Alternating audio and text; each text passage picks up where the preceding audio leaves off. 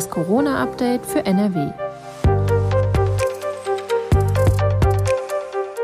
Mit Professor Dittmar und Julia Neikes.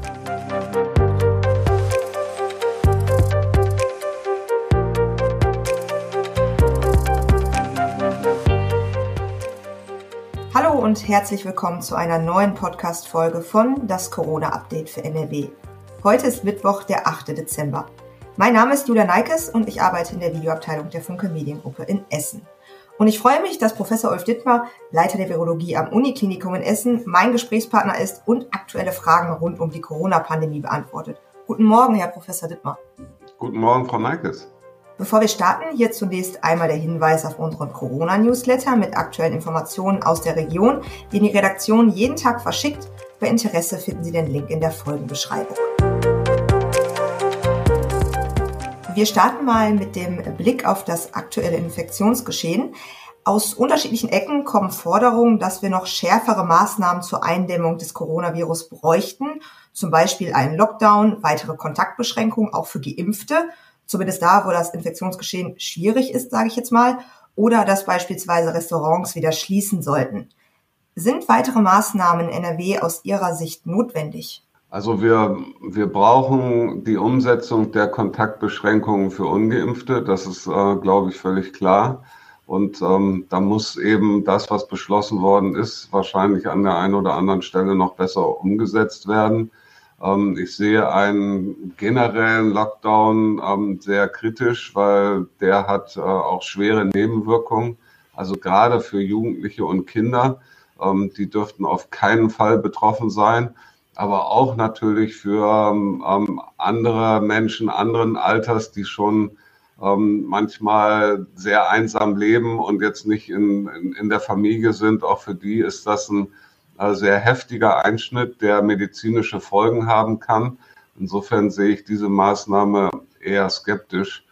Ähm, insofern würde ich dafür plädieren, die jetzt beschlossenen Maßnahmen konsequent umzusetzen und auch zu kontrollieren und ähm, nicht gleich die nächsten Maßnahmen zu diskutieren. Wo stehen wir denn in Nordrhein-Westfalen und Deutschland mit Blick auf das aktuelle Infektionsgeschehen? Also wie kann man die Situation am besten einschätzen oder ja, umschreiben? Ja, wir stehen jetzt in einer Stagnation, ganz klar. Zum Glück äh, haben wir das exponentielle Wachstum gebrochen. Und äh, ich glaube nicht, wir haben es gebrochen, sondern letztendlich hat ähm, die Impfquote in den verschiedenen Regionen es gebrochen auf verschiedener Höhe. Äh, was die Neuinfektionszahlen anbetrifft. Ähm, zum Glück haben wir in NRW eine gute Impfquote, so dass ähm, die äh, Stagnation bei uns äh, bei Neuinfektionszahlen eingetreten ist, die deutlich unter anderen Bundesländern liegen, weil in anderen Bundesländern liegen sie eben auf einem Niveau, ähm, was die Versorgung in den Kliniken von Patienten schon in Frage stellt oder fast unmöglich macht. Ähm, da gibt es ja Bundesländer, da ist die Stagnation bei über 1000 Inzidenzwert äh, eingetreten. Und das äh, kann man in den, im Gesundheitssystem eigentlich kaum verkraften. Bei uns ist das zum Glück auf deutlich niedrigerem Niveau eingetreten. Und insofern ähm, sind wir in der Lage, auch in den Kliniken, das ähm, sozusagen noch abzubilden und noch zu kompensieren was wir jetzt eigentlich bräuchten, also vor allen Dingen in den Bundesländern, die sehr schlecht dastehen, ist, dass die Neuinfektionszahlen sich wieder nach unten bewegen. Ähm, einige Bundesländer, Bayern, kriegen das schon langsam hin. Ähm, und äh, andere Bundesländer, die sehr stark betroffen sind, wie Sachsen, kriegt das im Moment noch nicht hin. Und ähm, ich kann von hier aus schlecht beurteilen, woran das genau liegt. Ähm, aber da wäre es unbedingt wichtig, dass die Bundesländer, wo das besser funktioniert, ähm, oder umgekehrt die Bundesländer, wo es schlechter funktioniert, versuchen nochmal zu lernen von äh, den Orten, wo es jetzt besser funktioniert und die Inzidenzwerte sich langsam nach unten bewegen. Das könnte nämlich an vermehrten Impfungen liegen, vielleicht auch an der Boosterimpfung.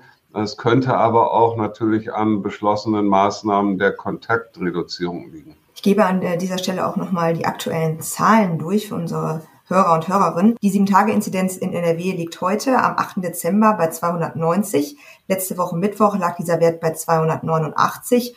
Deutschlandweit haben wir diese Woche einen Wert von 427. Vor einer Woche lag die 7-Tage-Inzidenz in Deutschland bei 442,9. Ähm, Sie sagten gerade schon, dass äh, in NRW, dass die Krankenhäuser in NRW quasi die ganze, die Lage als Infektionsgeschehen noch kompensieren können. Dennoch ist es ja so, dass der Druck auf die Krankenhäuser quasi mit Verzögerung steigt, da Menschen mit einem schweren Verlauf in der Regel erst wenige Wochen nach der Infektion schwer krank werden. Bemerken Sie denn hier im Uniklinikum schon einen Anstieg der Covid-19-Patienten? Ja, wir haben auf der Intensivstation noch eine relativ stabile Situation. Allerdings muss man sagen, wir haben relativ viele Anfragen von kleineren Krankenhäusern in der Region, die wir eben auch nicht alle bedienen können. Ähm, da müssen, sind diese Häuser dann auch selber gefordert. Wir können nicht jeden Patienten, der uns quasi angeboten wird, weil wir sicherlich ähm, ein kompetentes Zentrum sind für die Covid-19-Betreuung. Aber wir können nicht jeden Patienten von diesen Krankenhäusern nehmen. Ähm, das kriegen wir auch kapazitätsmäßig nicht hin. Wir hatten jetzt ähm, in dieser Woche, Anfang der Woche, doch einen deutlichen, deutliche Zunahme bei den Patienten auf Normalstationen. Wir hatten eine relativ große äh, Zulauf auf, in unserer Notaufnahme, auch von Menschen, die so spät gekommen sind, dass sie dann sofort stationär aufgenommen werden mussten. Ähm, das war schon auffällig Anfang dieser Woche. Ich hoffe, das ist ähm, noch so ein bisschen ein, ein Zufalls äh, geschehen gewesen, weil das war schon, hat unsere Patientenzahl deutlich nach oben bewegt auf den Normalstationen und da haben wir schon wieder Engpässe. Äh, und Sie haben ganz recht, wir können jetzt äh, nicht von Entwarnung reden oder mit den Patientenzahlen von Stagnation, ähm, weil diese Stagnation, die wir bei den Neuinfektionszahlen sehen, ähm, das hat eine gewisse Verzögerung für die Patienten. Das heißt, die Stagnation in den Patientenzahlen werden wir wahrscheinlich erst in anderthalb Wochen oder sowas sehen.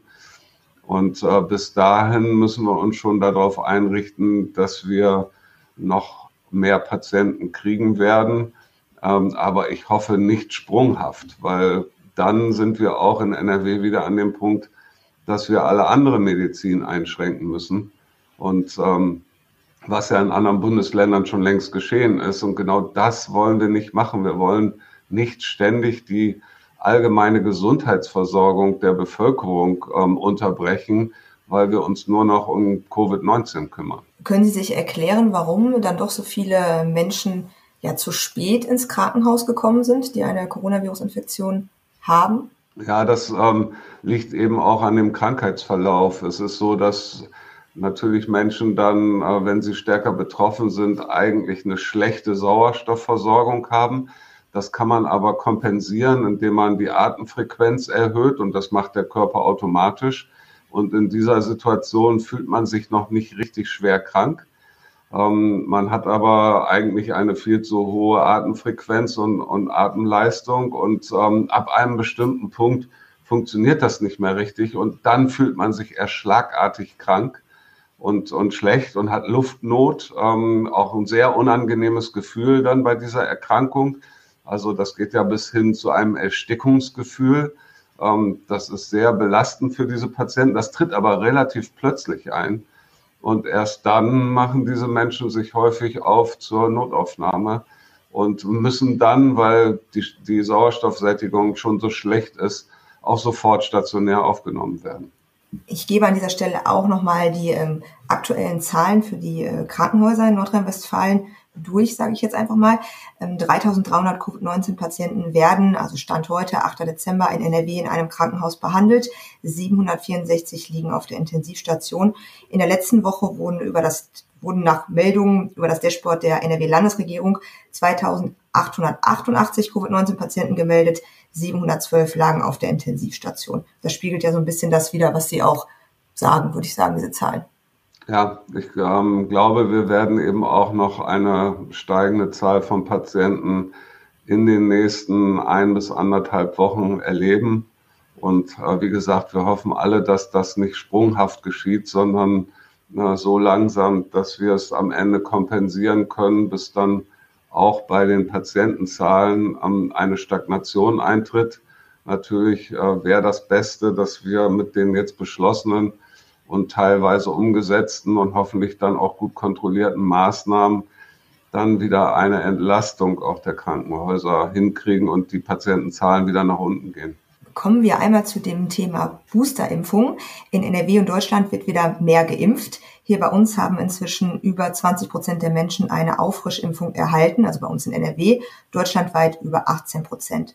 Sind Sie mit dem Booster-Impftempo zufrieden? Ja, inzwischen bin ich damit zufrieden, muss ich sagen. Es sind wieder viele Strukturen geschaffen worden. Es sind auch nochmal Ärzte, die vorher eigentlich nicht geimpft haben, mit in das Impfen eingestiegen, nach vielen Appellen und auch äh, politischen Ansagen. Das ist sehr wichtig. Ähm, sicherlich ist das für alle Ärzte ein hoher Aufwand und eine zusätzliche Mehrbelastung, ähm, auch diese Impftermine anzubieten. Aber es ist in dieser Pandemie essentiell wichtig und die zusätzlichen Strukturen die jetzt eben von den Städten und Kreisen geschaffen worden sind, ähm, die sind auch extrem wichtig. Also inzwischen ist das Tempo gut. Wir haben es leider nicht geschafft, es rechtzeitig ähm, wirklich äh, zu einem äh, hohen Geschwindigkeit zu bringen. Also das, äh, das, was wir in den letzten Wochen verpasst haben an Geschwindigkeit, das werden wir jetzt nicht alles komplett aufholen können weil man kann das natürlich nicht unendlich steigern, dieses Impftempo. Inzwischen sind wir gut dabei. Ähm, leider haben wir zu spät, zu zögerlich, zu kompliziert begonnen. Was glauben Sie, wann wird man einen für uns positiven Effekt auf das Infektionsgeschehen bemerken jetzt aufgrund der Impfung, Boosterimpfung? Ja, es gibt so Modellrechnungen, dass ähm, also wenn wir davon ausgehen, dass äh, die Boosterimpfung dazu führt, dass sie weitestgehend vor einer Infektion mit Delta schützt. Das ist das, was wir in Israel sehen. Ähm, und wenn das vorherrschende Virus Delta bleibt, ja, also es gibt, äh, man sieht, es gibt Unwägbarkeiten, die wir nicht so genau abschätzen können, äh, dann gibt es so Modellrechnungen, dass schon eine Impfrate von 30, 40 Prozent Boosterung der Personen, die vorher schon geimpft waren, dazu führt, dass man eigentlich einen Effekt auf die Neuinfektionszahlen sehen muss. Ja, also das sind mathematische Rechnungen. Ähm, wir hoffen, dass sie stimmen, weil das äh, könnten wir ja irgendwann erreicht haben ähm, in nicht allzu ferner Zukunft. Und äh, bisher ist Delta weiterhin das absolut vorherrschende Virus. Das heißt, dann müsste diese Prognose eintreffen und wir müssten sinkende Zahlen von Neuinfektionen sehen, so wie das in Israel der Fall war. Ich sagte ja gerade schon, wir haben ähm, inzwischen über 20 Prozent der Bevölkerung in NRW geboostert. Kann man das so ein bisschen zeitlich einschätzen, wenn wir jetzt das Impftempo weiter so halten, wie wir es jetzt haben, auf diesem hohen Niveau, wann man, sag ich jetzt mal, die 30 Prozent erreichen könnte? Ja, dann könnten wir die auf jeden Fall vor Weihnachten erreichen, sogar noch mehr ähm, prozentual vor Weihnachten. Ähm, das müsste dann gehen. Im Moment ist das Impftempo ja relativ hoch und ähm, das funktioniert im Moment eigentlich relativ gut. In einigen Bundesländern sind diejenigen, die eine Boosterimpfung erhalten haben, von der Testpflicht befreit, also wenn sie eine 2G-Plus-Veranstaltung besuchen wollen.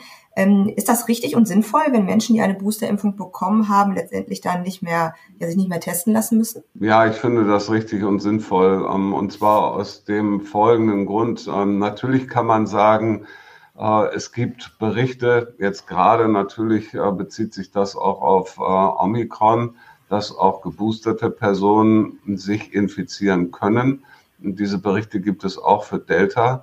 Ähm, vielleicht ist es so, das wissen wir nicht ganz genau, dass diese geboostert Menschen, die sich dann doch infizieren, auch das Virus weitergeben können. Sie können also die Pandemie weiter mit äh, betreiben letztendlich, aber diese Fälle sind selten.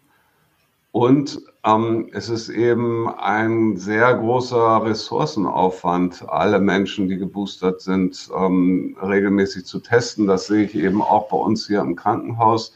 Auch im Gesundheitsbereich haben einige Bundesländer das ja schon wieder abgeschafft, weil das wir, was wir sehen, ist, dass ähm, für die Personen, die eben noch nicht geboostert sind oder die ganz ungeimpft sind, wo unbedingt ein regelmäßiger Test erfolgen sollte oder wichtig wäre, die 2G-Regel konsequent anzuwenden, sind zum Teil gar keine ausreichenden Antigentests mehr auf dem Markt. Es ist sehr schwierig geworden, nach dem neuen Infektionsschutzgesetz Antigentests in ausreichender Menge überhaupt zu kaufen. Und insofern sehe ich uns, wenn wir das äh, weiter für alle Geboosterten aufrechterhalten, in ein Ressourcenproblem laufen. Und ähm, insofern geben eigentlich die Zahlen aus Israel und aus anderen Ländern das her, dass wir das für eine Zeit lang für Geboosterte zumindest aussetzen könnten. Es wurde in den vergangenen Wochen schon darüber gesprochen, dass der Impfstatus eventuell begrenzt werden sollte, da der Impfschutz ja bekannterweise nachlässt mit der Zeit. Auf EU-Ebene wird über eine Begrenzung auf neun Monate gesprochen. Was genau kommt, wollen Bund und Länder für Deutschland bis zum Ende des Jahres klären. Das wissen wir jetzt noch nicht genau. Auch die Boosterimpfung, Sie sagten das schon, auch wenn es normalerweise eine sehr hohe Wahrscheinlichkeit gibt, dass sie sicher ist, sorgt nicht unbedingt für, eine für einen lebenslangen Schutz, ähm, auch wenn der Schutz natürlich stärker ist als nach der zweiten Impfung. Werden demnächst alle paar Monate Corona-Auffrischimpfungen notwendig? Wie ist da der Wissensstand? Ich weiß, wir haben auch schon mal über das Thema gesprochen, aber da entwickelt sich ja durchaus ähm, viel, wird viel geforscht. Gut, ich, ich fange vielleicht noch mal einmal kurz vorne an. Ich finde es absolut richtig, dass die zweimal Impfung ähm, ein Verfallsdatum erhält. Es macht im Moment inhaltlich keinen Sinn, dass in Deutschland nach rechtlichen Vorgaben eine Genesung ein Verfallsdatum hat aber eine zweimalige Impfung im Moment noch kein Verfallsdatum hat, obwohl wir wissen, dass die zweimalige Impfung wahrscheinlich vom Zeitraum her zumindest als Schutz vor Infektion äh, kürzer Schutz, schützt als eine Genesung. Also ähm, hier sind irgendwie die Fakten eigentlich umgedreht, was äh, die rechtlichen Rahmenbedingungen entspricht in Deutschland. Ähm, und hier muss unbedingt nachjustiert werden sicherlich ist jetzt ähm, neun Monate relativ äh, zufällig angenommen und auch dem Umstand geschuldet, dass man das jetzt nicht sofort scharf schalten konnte mit sechs Monaten, weil man ja noch gar nicht allen Menschen eine Boosterimpfung anbieten konnte, zum Beispiel in Deutschland. Insofern äh, konnte man jetzt nicht den Zeitraum des Verfalls für eine zweimalige Impfung äh, so kurz legen, dass man Menschen, die jetzt schon längst einen Termin haben, aber bis dahin über den sechs Monaten sind, wieder den Impfstatus völlig entzieht. Äh, aber dass das kommen muss, ist meiner Ansicht nach unbestritten. Ähm, und jetzt auf die Frage, wie oft müssen wir uns impfen lassen für die Zukunft? Wir wissen eben, wir haben das hier schon diskutiert, die Drittimpfung äh, führt nochmal zu einer erheblichen Steigerung der Immunantwort im Vergleich zur Zweitimpfung. Wir gehen also davon aus, ähm, davon muss man nach wissenschaftlichen Daten ausgehen, dass der Impfschutz äh, hier länger hält, wenn wir es weiterhin mit dem gleichen Virus zu tun haben. Ja, wenn, wenn wir jetzt äh, eine andere Virusvariante haben, die viel leichter dem Immunsystem aus dem Weg gehen könnte, dann haben wir wieder eine andere Situation, mit äh, der wir dann umgehen müssen, vielleicht mit einem eben angepassten Impfstoff, wie das jetzt schon von Moderna und BioNTech für die Omikron-Variante diskutiert wird. Ähm, das wird die Zukunft zeigen. Da sind wir auch äh, keine Propheten. Äh, aber ansonsten ist äh, davon auszugehen, dass der Impfschutz gegen Delta nach der Drittimpfung länger anhält als nach der Zweitimpfung, ähm, weil diese Immunantwort einfach viel stärker ist. Aber ob wir dann nicht ähm, nächsten, vor dem nächsten Winter wieder eine Auffrischung brauchen oder vielleicht in zwei Jahren vor dem übernächsten Winter, das kann im Moment noch niemand seriös sagen, muss man äh, ganz ehrlich beantworten. Ich bleibe noch mal äh, kurz beim Thema Impfung und zwar äh, geht es um Impfungen für Kinder. Ab Montag, den 13. Dezember, soll der BioNTech-Impfstoff für Kinder in NRW bereitstehen. Wir sprechen hier von äh, fünf bis elfjährigen Kindern, also den jüngeren Kindern. Die STIKO-Empfehlung steht allerdings noch aus. Ähm, das heißt, es ist noch gar nicht ganz klar, ob die STIKO das wirklich empfehlen wird für jüngere Kinder, diesen Impfstoff, über äh, diese Impfung. Teilweise wird in der Debatte um Impfung für Kinder aber auch schon darüber gesprochen, dass man gar nicht auf diese Empfehlung warten sollte. Wie sollen sich Eltern ihrer Ansicht nach denn jetzt verhalten? Ich stelle mir das durchaus ein bisschen schwierig vor. Ja, das ist ein sehr schwieriges Thema, das muss man eindeutig sagen. Und in dieser schwierigen Situation äh, ist sowohl die STIKO ähm, als auch natürlich die Eltern, die das für ihre Kinder entscheiden sollen oder müssen, als auch die Kinderärzte, die es letztendlich ausführen äh, müssen oder noch ablehnen. Ähm, diese schwierige Situation ist ganz schwer nur aufzulösen und äh, die Fakten liegen auf dem Tisch und ich benenne sie mal eben kurz, ähm, auch mal ganz plakativ. Also es ist relativ klar, auch zumindest für die Delta-Variante, dass individuell das Impfen von kleineren Kindern für diese Kinder selber äh, kaum bis gar keinen Vorteil bringt. Also wir haben weiterhin hier quasi keine schwer erkrankten Kinder, auch bei uns hier in der Universitätsmedizin Essen. Ähm, diese Infektionen verlaufen bei, gerade bei kleineren Kindern harmlos, auch mit Delta. Ähm, auch diese immer wieder behauptete äh, Aussage, es gibt ganz klar Long-Covid bei kleineren Kindern, die ist so nicht haltbar. Aber viele Studien zeigen eher das Gegenteil. Alle äh, schwerwiegenden Folgen oder viele schwerwiegenden Folgen, die man in den Kindern gesehen hat, die sind durch Lockdown-Maßnahmen und Quarantänemaßnahmen verursacht worden. Wir haben da schon drüber gesprochen. Also medizinisch bringt die Impfung für Kinder eigentlich keinen Vorteil, muss man ganz klar so sagen. Ja. Ähm, wenn, dann ist er minimal und bezieht sich auf Kinder, die irgendeine Vorerkrankung haben. Was aber auch klar ist äh, inzwischen, wir werden diese Pandemie jedenfalls nur sehr viel schwieriger in den Griff kriegen, wenn wir äh, Kinder nicht impfen. Ähm, auch wenn das immer wieder von irgendwelchen Personen ähm, auch politisch behauptet wird, äh, Kinder und die Schulen und die Kitas wären keine Treiber der Pandemie. Diese Aussage ist falsch. Sie war 2020 richtig.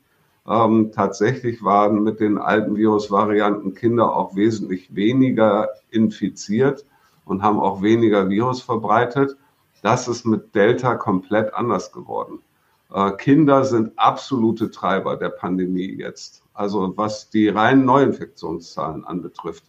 Wer kleine Kinder zu Hause hat, hat ein erheblich höheres Risiko, sich selbst zu infizieren als Menschen ohne Kinder.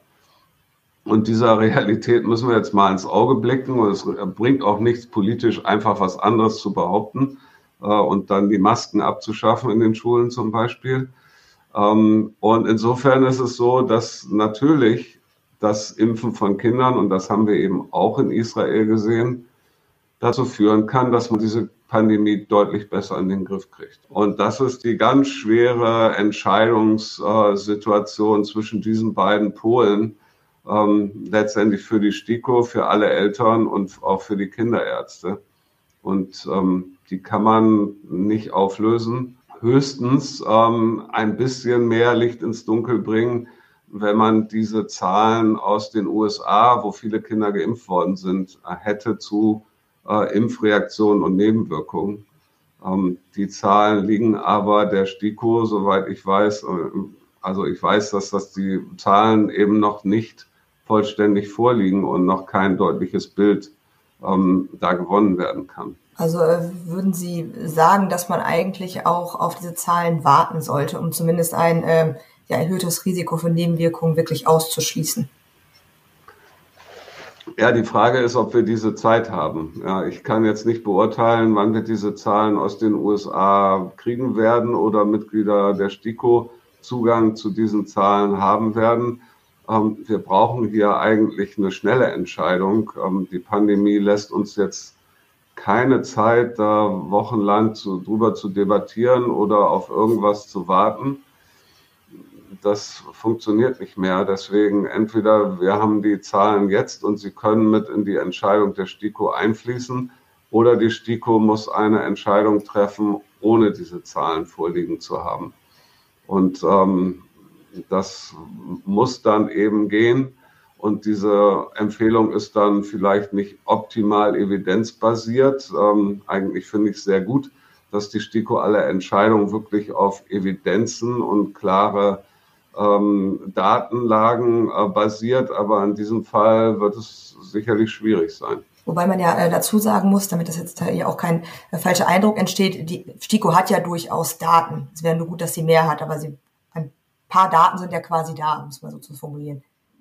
Ja, klar sind ein, gibt es ein paar Daten, nur ähm, wenn es vor allen Dingen darum geht, um die Aussage, bei kleinen Kindern gibt es bei der Impfung jetzt keinerlei Risiko mit Impfreaktionen oder Nebenwirkungen dann kann man das, weil es geht ja hier oft um sehr seltene Ereignisse, das kann man tatsächlich nur ableiten, wenn man Daten von ja, vielen hunderttausend oder Millionen von geimpften Kindern vorliegen hat.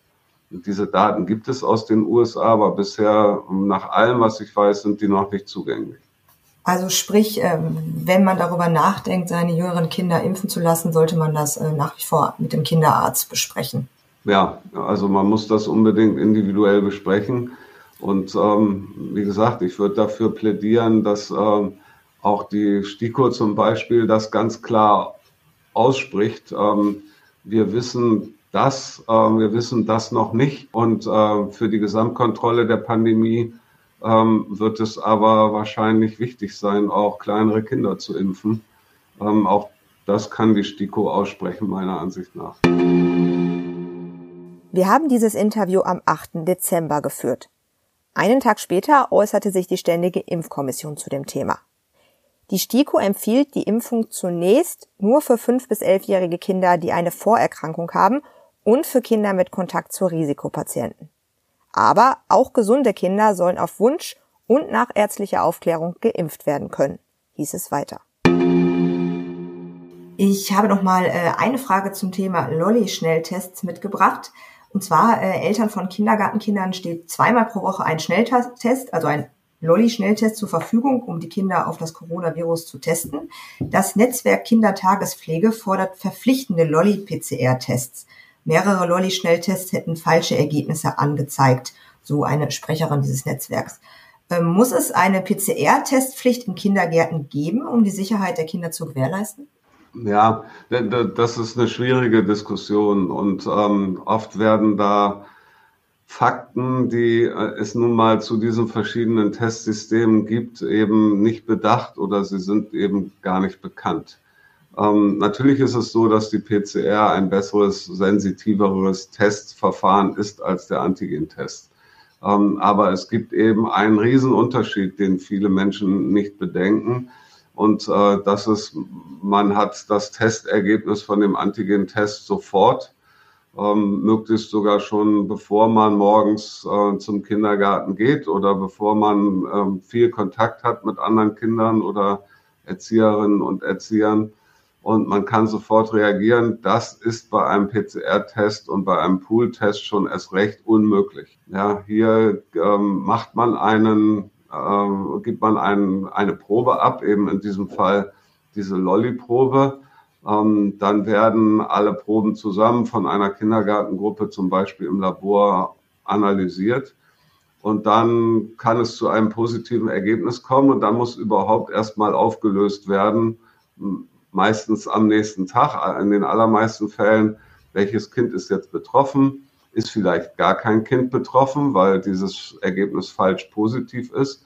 Wir selber machen hier auch Pool-Tests und sehen, dass je mehr äh, Proben man poolt, desto häufiger gibt es ein falsch positives Ergebnis in dem Pool und alle Einzeltests sind dann aber negativ. Ähm, wir wissen auch nicht genau, wo dann das liegt, aber das ist leider das, was eintritt.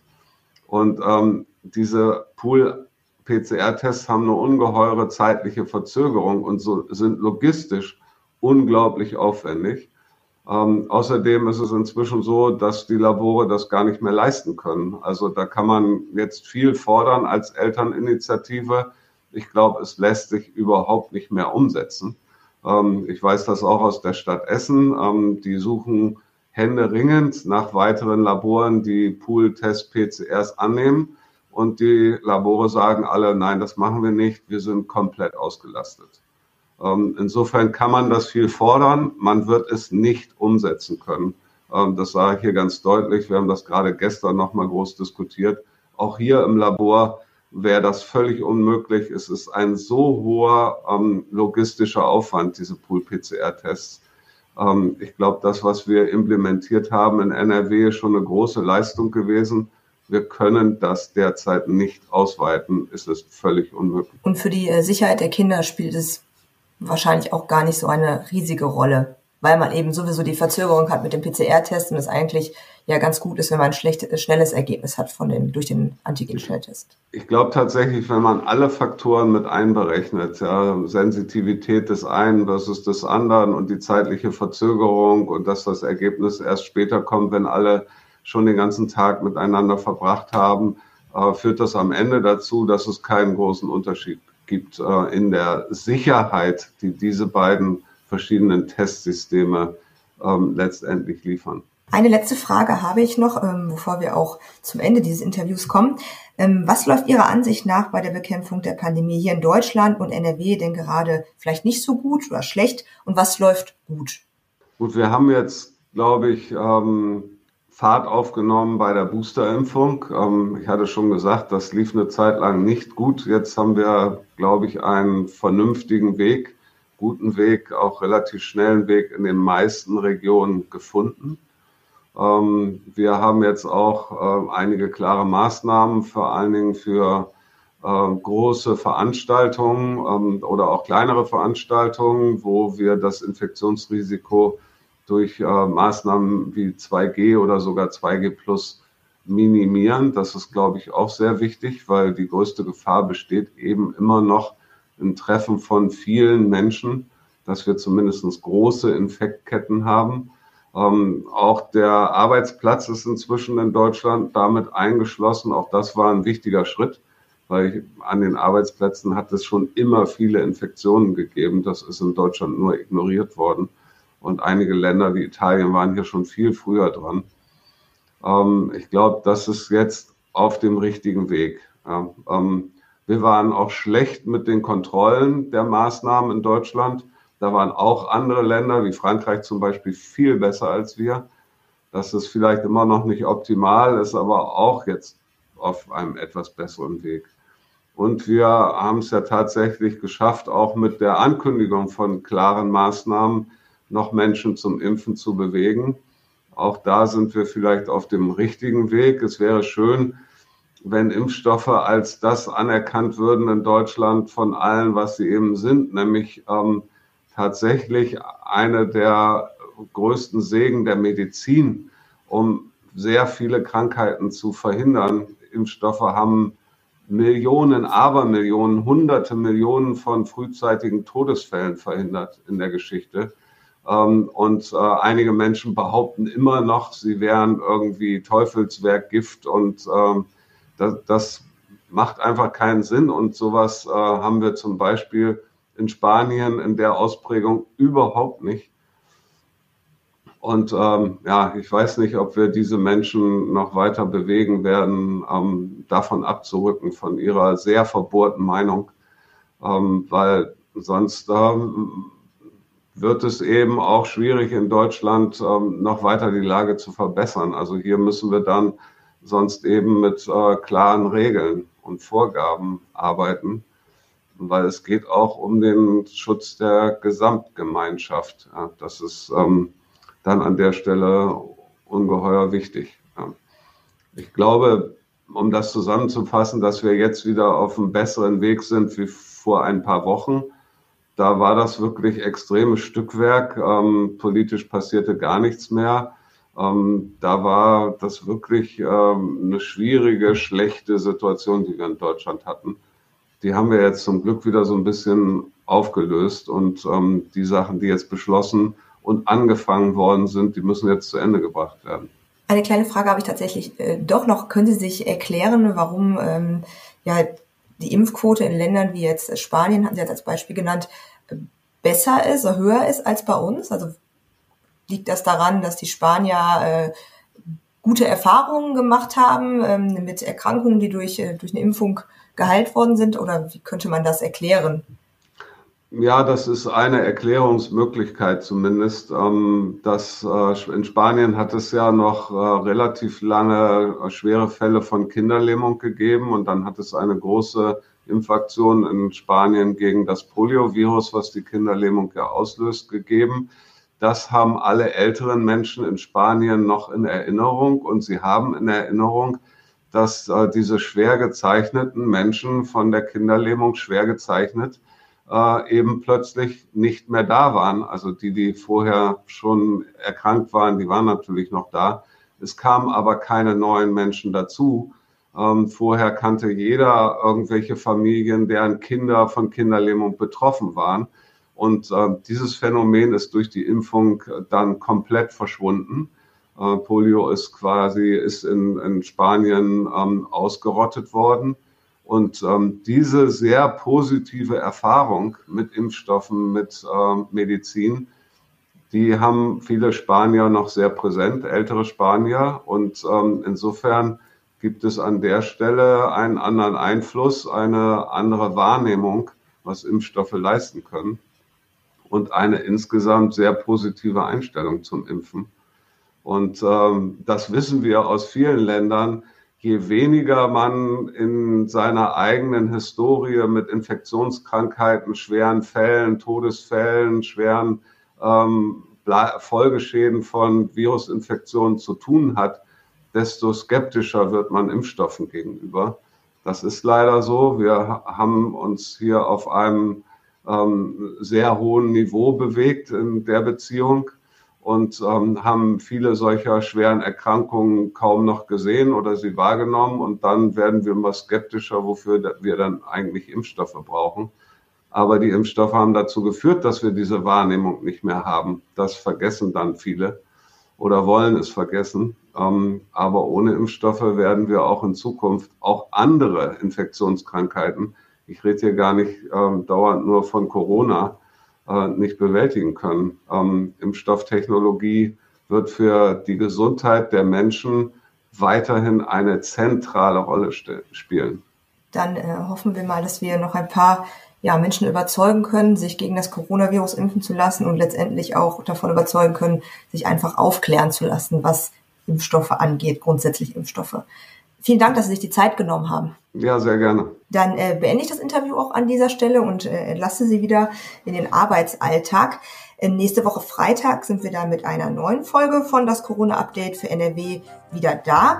Wenn Sie Fragen rund um das Thema Corona haben, liebe Hörer und Hörerinnen, dann senden Sie uns doch gerne eine Nachricht an coronafragen.funkemedien.de. Tschüss und bis zum nächsten Mal.